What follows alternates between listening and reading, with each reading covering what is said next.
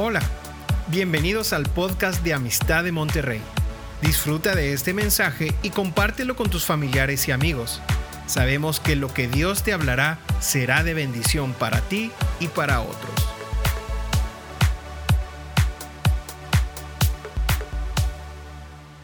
Yo quisiera llevarlos al Salmo 107, hablando un poco de lo, de lo mismo, nada más que entrando sobre otro lado. Vamos a entrar hablando, el mensaje de ahorita es el, mensaje de las ruinas. Cuando las ruinas nos dicen algo, nos dejan una enseñanza. Salmo 107, versículo 20, es un salmo muy lindo. Y aquí dice el salmista, dice que Dios envió su palabra y los sanó y los libró de su ruina. ¿sí?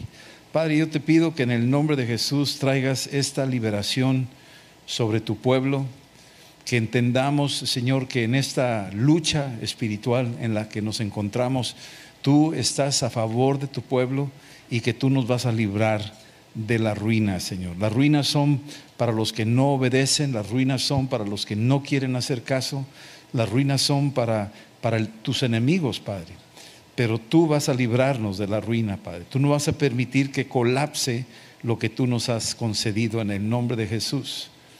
En el nombre de Jesús. En el libro de Mateo capítulo 7 también hay otra escritura que nos habla de esta historia que ya la sabemos desde niños, nos han enseñado esta historia, pero yo quisiera mencionarlo otra vez sobre esto de las ruinas, porque las ruinas nos están hablando. Hay un mensaje que Dios deja cuando permite que se queden las ruinas. Mateo 7, versículo 24, dice, cualquiera que oye estas palabras y las hace, lo voy a comparar a un hombre prudente que edificó su casa sobre la roca, la prudencia. Aquí estamos hablando de gente que se anticipa, que ve más adelante, que tiene discernimiento espiritual. Dice que descienden lluvias y vienen ríos y soplan vientos y golpean contra la casa, pero no se cae porque está fundada sobre la roca. El que tiene discernimiento espiritual, su casa no cae. Por eso es necesario el discernimiento espiritual. Versículo 26 dice, pero cualquiera que me oye estas palabras y no las hace, lo voy a comparar a un hombre insensato, es decir, una persona que pudiendo haber tenido discernimiento espiritual, desdeñó, despreció el discernimiento espiritual y entonces edificó su casa sobre la arena, sobre lo que él cree, sobre sus propias ideas, sus propias ideologías. Descendió lluvia, vinieron ríos y golpearon esos vientos y dieron con ímpetu contra aquella casa y cayó y fue grande su ruina. ¿sí? Aquí hay unas, eh, unas fotografías que yo quería pasarles en, en lo que usualmente hacemos cuando vamos de, viaje y visitamos lugares, a veces no nos damos cuenta del mensaje que nos están dando estos sitios a los que visitamos. Cuando llegamos, por ejemplo, aquí tenemos lo que es Chichen Itza. Tú ves este lugar, es muy hermoso. Originalmente era pura ruina. Los españoles para cuando llegaron ya estaba totalmente invadido la selva y estaba totalmente deshecho. Ahí los arqueólogos reconstruyeron para que tuviéramos una idea de lo que era, pero este lugar quedó en ruinas y está en ruinas y sus monumentos solo hablan de su ruina. ¿Y por qué? Porque no tenían fundamentos sobre la palabra, tenían fundamentos sobre arena y esas culturas desaparecieron, no duraron y solo quedaron ruinas. Esas ruinas nos están diciendo algo, están diciendo cuidado, no sea que te pase a ti lo mismo. Vamos a ver las que siguen. Hay otra, aquí tenemos eh, lo que es Teotihuacán, donde es otra de las civilizaciones que tuvimos aquí en México, la, azteca. Para cuando llegaron los españoles ya eso ya no existía, nada más los puros montículos y lo volvieron a reconstruir para que tuvieras una idea. Pero cuando vas a unos lugares así, lo único que te está diciendo es, estas civilizaciones se fundaron sin los fundamentos de la palabra y lo único que quedó de ello fueron sus ruinas y nos están diciendo algo. El mensaje de las ruinas es, si tú sigues por ese camino, lo único que va a ser al final de cuentas, vas a ser un centro turístico, vas a ser un lugar donde realmente no va a prevalecer lo que tú estás fundando ahorita, porque estás perdiendo de vista lo más importante que es la palabra de Dios. Seguimos con otra. Cuando tú ves aquí el Partenón en Grecia, lo mismo. Muchos le dan crédito a, los conocimientos, a la sabiduría, a la filosofía, y, se, y se jactan de esos conocimientos. Lo único que estamos viendo aquí son aquellas culturas que no tuvieron la palabra, tuvieron arena, y pasaron los siglos y aquí lo único que nos queda son monumentos, son ruinas muy bonitas, te hablan de una época de gloria, pero al final de cuentas nada duró quedaron en la ruina. Y aquí el fundamento principal son culturas que si desdeñan, si ignoran, si rechazan a Cristo, si rechazan o ignoran la palabra de Dios, al final de cuentas lo único que va a quedar van a ser ruinas. Seguimos con la que sigue. Tenemos el Foro Romano, un imperio que conquistó toda la parte norte de África, todo, eh, la gran parte de Europa, todo lo que fue hasta Inglaterra, todos esos lugares, estos, estos, estos imperios también estuvieron ahí, tuvieron la oportunidad de la palabra. Por esos pasillos pasó Pedro, pasó Pablo, por esos pasillos de Roma. Pero no hicieron caso a los mensajeros, no le hicieron caso a aquellos que pasaron por ahí y finalmente por no hacer caso quedaron totalmente en ruinas. Y seguimos viendo otra de las que tenemos aquí, un poquito más contemporánea. Esta es la Catedral de Wilhelm en Berlín. Esa fue arrasada durante la Segunda Guerra Mundial. Era un monumento maravilloso, era, era un reflejo de la religión de su tiempo. Y fue tumbada porque estuvo en el tiempo de Hitler, donde todos se sentían que iba a durar mil años su, su imperio, pero estaba fundado sobre arena, sobre un hombre, sobre una ideología, y no quedó nada, y nomás quedó un recuerdo. Las ruinas nos dicen cosas. Y finalmente, estamos viendo lo último. En este caso quiero pasar estas, si quieren pasar la última, por favor. Estas son las ruinas de Egipto, que también las pirámides hasta la fecha están ahí, pero la verdad es que en los tiempos de José, estas pirámides existían. Y José que era el soñador, José que era el que tenía la conexión espiritual con Dios, con todo y todo, las ruinas ahora de esa gloriosa, ese glorioso imperio quedaron hechos polvo, la arena se lo llevó, el viento se los llevó y quedaron nada más montículos ahí que nos hace pensar cómo eran esas grandes civilizaciones, pero hoy en día nos damos cuenta que por ahí estuvo un hombre que tenía sus ojos puestos en algo más, más grande, José. Y luego viene otro hombre llamado Moisés. Y yo quiero llevarte ahí nada más rápidamente ve conmigo al libro de Hebreos para que veas algo de cómo estos personajes atravesaron los tiempos y prevalecen hasta nuestros días y nos inspiran cuando oímos las cosas que ellos lograron hacer. Aquí hay mucho que aprender. Versículo 23 del libro de Hebreos, capítulo 11, versículo 23, dice, por la fe Moisés cuando nació fue escondido por sus padres por tres meses porque le vieron niño hermoso y no temieron el decreto del rey. Cuando Moisés nace, aquí es muy importante, para que nosotros prevalezcamos y no perdamos lo que Dios quiere hacer para las siguientes generaciones, es una responsabilidad de los padres de familia. Dice que cuando nació lo escondieron sus padres. Aquí está hablando de una tremenda responsabilidad de aquellas generaciones. Los padres protegían a sus hijos, los que no protegían a sus hijos los exponían. Y aquí estamos viendo que Moisés fue protegido por sus padres, los guardaron, en qué tipo de cosas andaban metidas, un bebé indefenso, muchos, muchos hasta exponen a sus niños a cosas que finalmente van a destruir sus vidas. Aquí dice que los papás de Moisés lo escondieron por tres meses porque lo vieron hermoso, porque valoraron la vida de una criatura y al final de cuentas no le tuvieron temor a los decretos del rey. Versículo 24 dice, por la fe Moisés, hecho ya grande, aquí es bien importante verlo, que cuando uno empieza a sembrar en los niños la palabra, es una garantía para las generaciones venideras, es, es más seguro tener niños que conocen a Cristo desde temprana edad que cuando van creciendo pueden ser ellos los futuros líderes de la sociedad en la que vamos a estar. Pero si no les damos oportunidad a los niños, si los exponemos, si no los atendemos como debemos atenderlo a la luz de la palabra, esos niños van a crecer por otro camino. Muchos de nosotros hemos sido expuestos de esa manera. Pero aquí está hablando de que cuando ya hecho grande, es decir, cuando Moisés creció, después de pasar una, infancia de peligro, pero los papás lo protegieron, ya hecho grande, dice, instruye a tu hijo en la palabra y aun cuando fuere grande, jamás se va a apartar de ella. Y eso fue lo que le pasó a Moisés.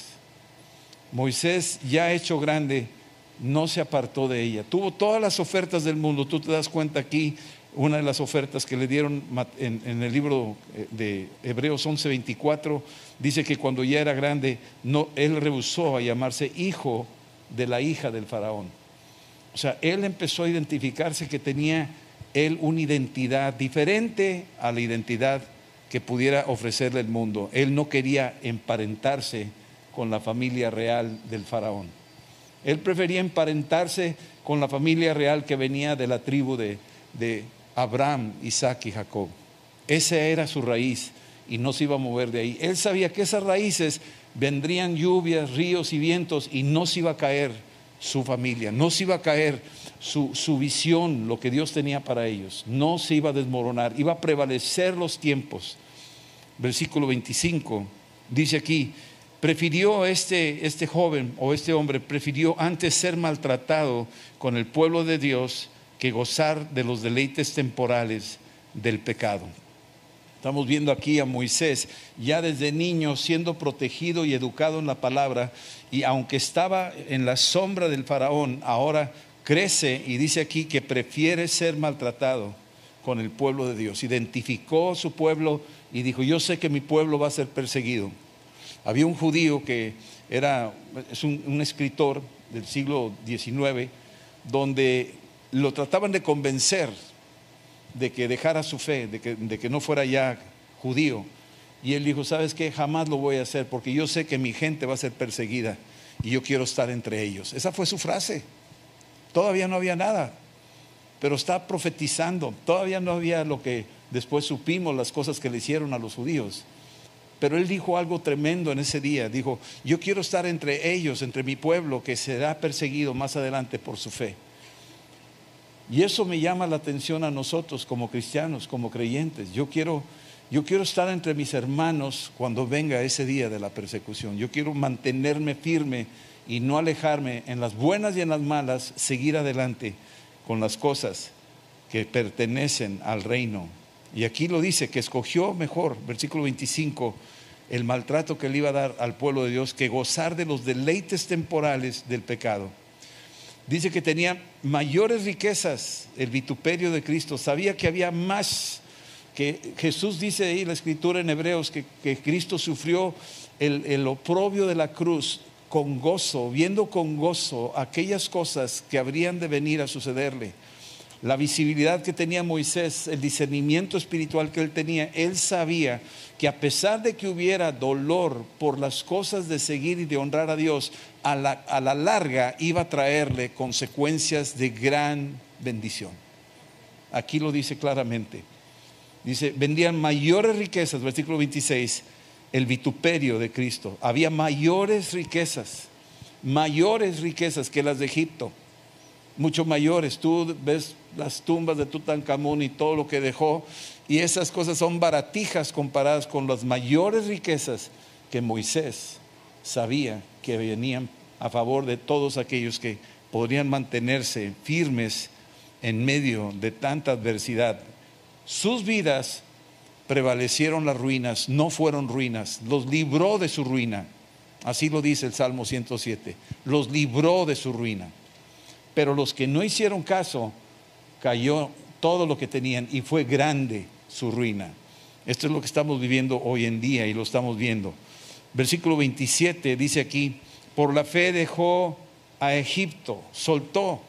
Hay que aprender a soltar a veces. Tienes que soltar Egipto, soltar amistades, soltar ciertas eh, prácticas que tú sabes que no convienen. Vas a tener que soltar. Aquí lo dice, por la fe dejó a Egipto. No temió la ira del rey, no, no tuvo temor de lo que el rey pudiera hacerle. prefirió soltar y sabía que se le vendría todo el mundo en contra, vendrían lluvias, ríos y vientos contra su vida, pero por cuanto tenía los cimientos bien establecidos, no fue avergonzado, no fue avergonzado, no temiendo la ira del rey. ¿Y por qué razón? Aquí dice el versículo 27, porque se sostuvo se sostuvo como viendo al invisible. Tú sabes que los cimientos de un edificio no se ven. Los cimientos de un edificio no se ven. Cuanto más alto el edificio, más profundo los cimientos, pero no se ven. Y si tienen cimientos bien puestos, bien sólidos, esa casa no va a caer. No se ven, pero esos cimientos sostienen todo el edificio y lo protegen de una gran ruina.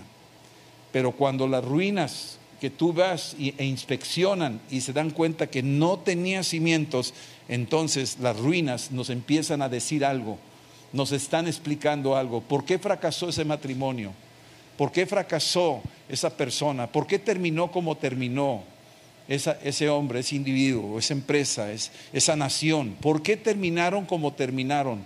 Y empiezas a inspeccionar los cimientos y te vas a dar cuenta que sus cimientos eran cimientos de arena, no eran cimientos sólidos que les pudieran garantizar sobrevivir y pasar adelante, pasar por encima de los vientos, los ríos y, los, y, los, y las lluvias.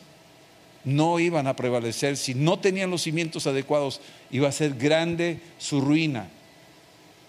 Y por eso pasamos y vemos estos lugares turísticos y la gente se la pasa tomando fotografías y viendo, pero hay un mensaje que nos están diciendo y si tú te detienes y analizas y empiezas a darte cuenta que no tenían cimientos, y no estamos hablando de cimientos de concreto y varilla, estamos hablando de cimientos espirituales. Es como una termita que se mete en las culturas y empieza a carcomer todo lo que está ahí. Y al final de cuentas tú crees que es una madera sólida, pero le pones el dedo y se hunde el dedo, porque por dentro está carcomido. Está totalmente comido por una termita. Lo mismo es la cultura, es la sociedad en la que estamos viviendo hay una termita que vino y afectó a estas culturas de aquel entonces, son las mismas termitas de este tiempo, las mismas. ¿Cuáles fueron los errores? ¿Qué fue lo que hicieron? Lo podemos ver. Los papás protegieron a sus hijos. Los papás de Moisés lo protegieron, era un niño hermoso, no le tuvieron temor al decreto. ¿Cuál es, qué me está diciendo a mí esto? Para proteger mi, mi casa de que hoy en día se está promoviendo la termita contra la casa, la termita contra la familia. El cimiento que se está buscando destruir es la casa, la familia. Destruir el orden de la familia. Se ha, se ha destruido la autoridad de los varones. Los varones son, con todo respeto lo digo, mandilones, muchos. No están ocupando su función como hombres.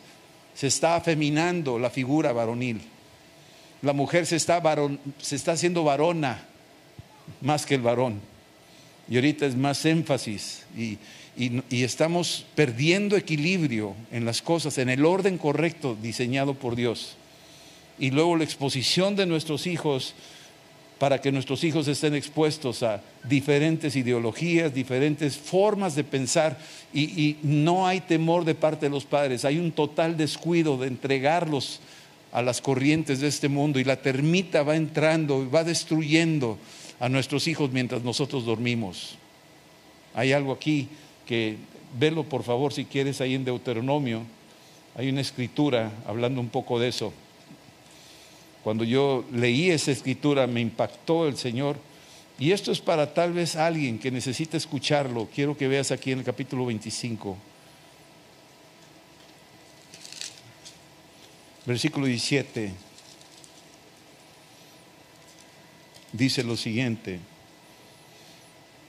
acuérdate de lo que hizo Amalek. Amalek es como una termita. Amalek es, es aquel que es el causante de la ruina. Acuérdate de lo que hizo Amalek contigo en el camino, cuando salías de Egipto. El pueblo de Israel salía de Egipto salían de ese sistema. Acuérdate de cómo te salió al encuentro en el camino y te desbarató la retaguardia de todos los débiles que iban detrás de ti. te desbarató la retaguardia. ¿Qué fue lo que pasó? Iba al frente Israel. Los padres de familia, los fuertes, iban adelante, pero no protegieron la retaguardia, no protegieron su casa, las cosas que tenían. Estaban más afanados con el trabajo, más afanados con las cosas del mundo y desprotegieron la retaguardia.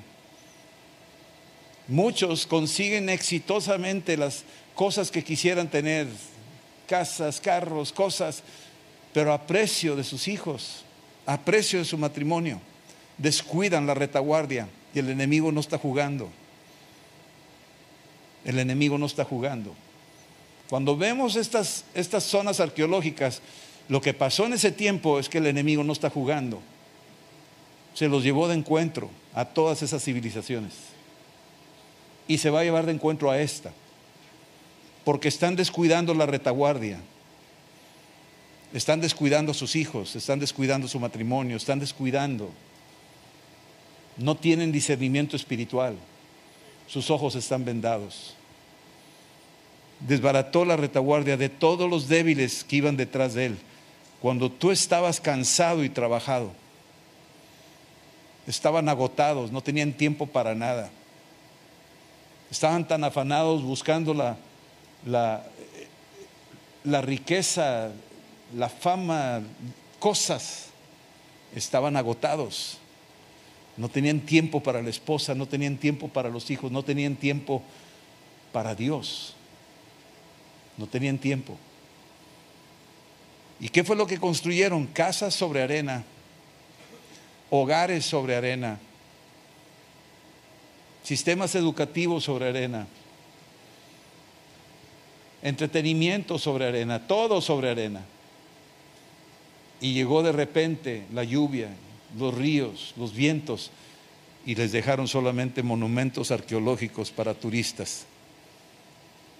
Yo fui a una, me acuerdo, un amigo, estuvimos ahí llevándoles el Evangelio a ellos, no quisieron oír, no quisieron oír, les compartimos, no quisieron oír. Vivía en una casa hermosa, ahí por San Agustín. Y me acuerdo que yo lo conocía de mucho tiempo atrás y la carga era compartirle la palabra. Y cuando estuvimos con ellos, eh, se, cubrieron mucho, no, no, me quieres cambiar y yo no quiero cambiar. Y, y, no querían oír el Evangelio en, en, el plan de lo que Dios había hecho con nosotros, no con el afán de forzarlos ni a bibliazos, sino nada más compartirles lo que Cristo quería hacer en sus vidas. Pues no hicieron caso. Al paso de los meses, él se enredó con una mujer que era una bruja y lo, lo, intoxicó con algo y se, le, se deschavetó, se le fue la canica, se, se, se deschavetó. Se fue detrás de ella, dejó a la esposa, dejó a sus hijos, sus tres hijos, perdió su chamba, se fue de picada. Y un día pasamos por la casa, porque vivía cerca de mi cuñada, y pasamos por la casa, era una casa hermosa, y después de haber estado en esa casa, hablándoles de las cosas del Señor, tratando de llevarlos a los cimientos, pasamos, sin exagerar, el zacate, el césped era de este tamaño. La casa estaba llena de basura en la entrada, vidrios rotos, una casa que era hermosa, totalmente abandonada, como que hubiera llegado ahí una, no sé, una, una tromba, una bomba, algo así pasó en esa casa. Ya no había nadie viviendo ahí. Y veíamos eso y sabíamos que ya estaba deshecho ese hogar. Y lo único que pudimos concluir es que exactamente el enemigo los enredó, los atacó por la retaguardia, descuidaron lo más importante, que no es solamente la familia, sino con qué estás edificando tu casa, qué es lo que estás sembrando en los corazones de tus niños, como los papás de Moisés, que lo vieron hermoso y no le tuvieron miedo al decreto del rey, lo protegieron. La mamá calafateó al niño, lo metió en una arquilla, lo protegió lo más que pudo, estuvo velando por él. Este niño creció con el conocimiento que él pertenecía al pueblo de Israel. Este niño creció con el conocimiento que había un Dios el Dios de sus antepasados, el Dios de Abraham, de Isaac y de Jacob. Ese niño era Moisés y creció como un hombre y en medio de un sistema que tenía todo lo que le podría ofrecer. El oro, la comida, los vestuarios, los perfumes, la fama, ya estaba conectado y se, y se daba cuenta y estaba en medio de tentaciones diarias y él dijo no, porque tenía cimientos, cimientos profundos. Y vinieron contra él todas estas ofertas y no se cayó, se mantuvo y Dios cumplió su destino. porque Se sostuvo como viendo al invisible, así dice la escritura. Él sabía que caminaba con alguien que lo estaba velando, que lo estaba viendo. Y tú y yo tenemos que saber que estamos caminando como con alguien que te está viendo. El invisible que está aquí ahorita, hoy, en este lugar, aquí está y te conoce y tú te vas a ir y va contigo el invisible. Va con nosotros. Y tú te puedes sostener con el invisible. Él es tu cimiento. Y aunque vengan lluvias y vengan ríos y vientos, tu casa no va a caer porque estás cimentado, te estás sosteniendo como con el invisible, con aquellos cimientos que no se ven, pero ahí están. Así es el invisible. No se ve, pero ya está. No se ve, pero te sostiene. Él es el que está ahí contigo. Él es el que te va a ayudar, te da el discernimiento para poder salir adelante. Eso es lo que necesitamos. ¿Sí? Bueno, termino con esto. Hebreos, volviendo a Hebreos capítulo 11. Este Moisés que fue protegido por sus padres, enseñado en las cosas de sus antepasados, en la palabra.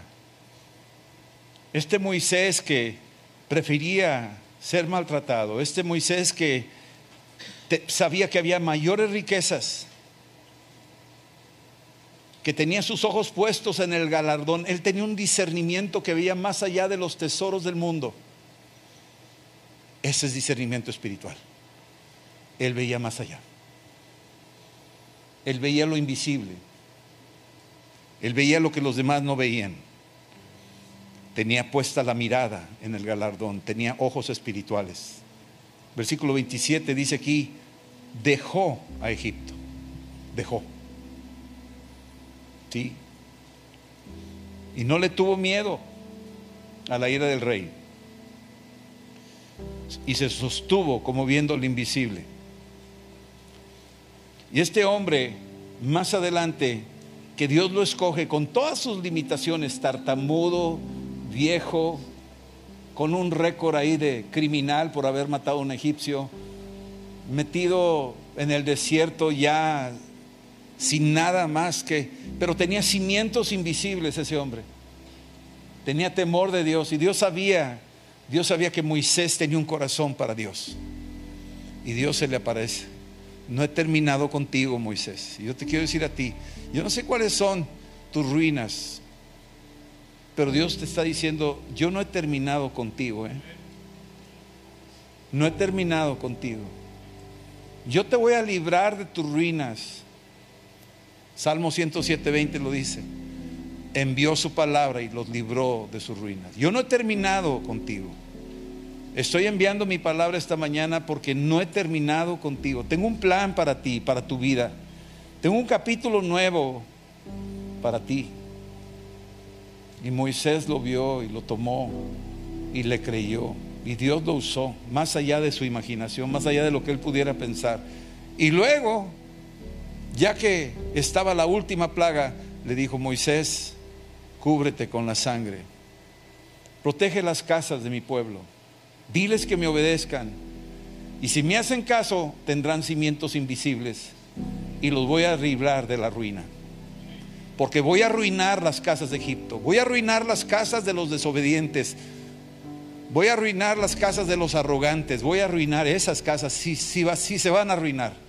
Porque no hicieron caso a los, a los manuales de construcción que yo les dije cómo construir y no quisieron construir como yo les recomendé construir sus casas serán hechas ruina. Pero tú, Moisés, si guardas mi palabra y pones esa sangre en tu puerta, esos cimientos invisibles ahí están y vendrá la muerte y no va a entrar. Porque yo te voy a librar de tu ruina. Te voy a librar de tu ruina. Ese es mi compromiso contigo. Y así fue. Celebró la Pascua. Y al final, versículo 29, llegaron a un punto donde parecería que ya era el último día, lo último.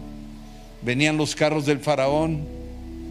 Pero ese Moisés que cuando era niño sus papás lo protegieron y le inculcaron la palabra y, y le enseñaron las cosas de Dios. Papás, enséñale las cosas de Dios. No, no, te, no te excuses. No dependas de la escuela dominical. Es tu responsabilidad. Moisés tenía cimientos invisibles tan poderosos que podían resistir cualquier embate. Porque el día que llegó, que, se, que, estaban enfrente del Mar Rojo y los carros del faraón atrás, el día que ya era el final del final, ahora sí se acabó, ahora sí ya la tienes perdida. El diablo le decía, ya la perdiste, mira, ahí está el mar enfrente de ti y atrás de ti 600 carros del faraón. Vienen contra ti, te van a hacer trizas con todos los que te creyeron a ti. Sí, hubo muchos milagros en el pasado, pero este, este no está escrito, este ya la perdiste. Y Moisés se mantuvo como viendo al invisible y clamó a Dios, el Dios de sus padres, el Dios de sus abuelos. Ese Dios dijo, Dios, nos sacaste aquí al desierto para morir, yo sé que no. Y le dice Dios, ¿por qué clamas a mí? Alza tus manos y aprende como lo hiciste, lo que te enseñé de niño a través de tus padres.